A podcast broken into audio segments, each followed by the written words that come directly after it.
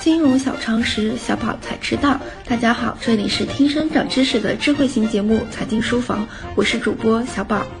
农业是地球上最古老、最传统的产业，是人类繁衍生息的基础。农业为人类提供食粮，为工业提供原料，为工商业提供劳动力，为工业品提供市场，为国家创造外汇。如科学发展、合理利用农业，还有生态保护功能。农业是提供国民经济建设与发展的基础产业。今天，我们就来一同了解我国的农业发展。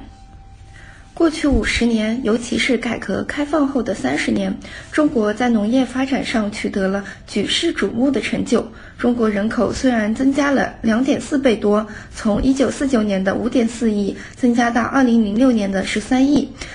但农业的生产增长速度超过了人口的增长，使得食物的可获得性得到很大的改善。新中国成立以来，中国粮食产量由1949年的一亿多吨增加到1998年的4.9亿吨以上，增产粮食近4亿吨，年均增产800多万吨，创造了用占世界十分之一的耕地，养活了占世界五分之一人口的奇迹。实际上，从80年代中期开始，中国已经变成。农产品进出口国，到九十年代中期，中国已成为粮食的进出口国。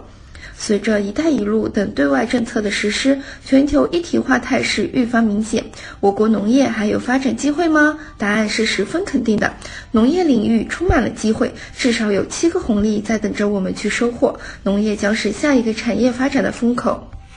一政策红利，在我国到二零二零年，确保我国现行标准下农村贫困人口实现脱贫，贫困县全部摘帽，解决区域性整体贫困，打赢脱贫攻坚战，是党对人民的庄严承诺。而发展以农业特色产业为核心的产业扶贫，是完成脱贫目标任务重要举措之一。农业产业可谓责任重大，使命光荣，关注多，投资多，机会多。二是需求红利，在今后相当长的时间里，人口增长是一个趋势。特别是中国放开二孩制度以后，人口增长的刚性更强。人增加了，就要吃饭，就要增加食物需求。在土地总面积刚性的情况下，在工业化、城镇化不断压缩耕地空间的情况下，这就给了以现代科技为支撑的内涵式现代农业的发展机遇。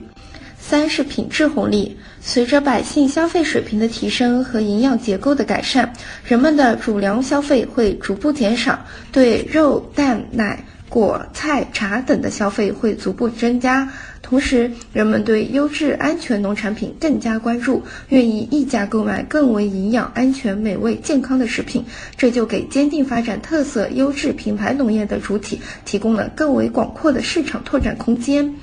四是可持续发展红利，如何做到望得见山、看得见山、记得住乡愁？既是要求，也是挑战。加强农业生态环境建设，实施一控两减三基本，保护基本农田，建设美丽乡村，困难很大。但这也给从事农业资源和生态环境修复的企业提供了空前的产业发展机遇。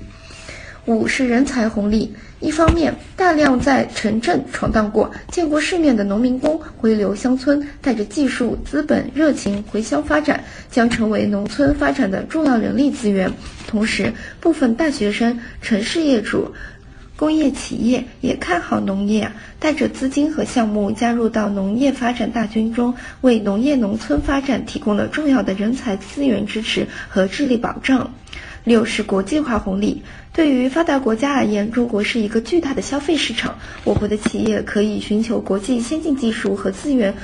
共同开发中国农业产业和农产品市场。对于发展中国家而言，中国在农业技术、产品、产能方面有优势，完全可以利用好“一带一路”和深化对外开放等机会，稳步做好对发展中国家的产业布局。参与全球农业资源的配置。七是科技进步红利，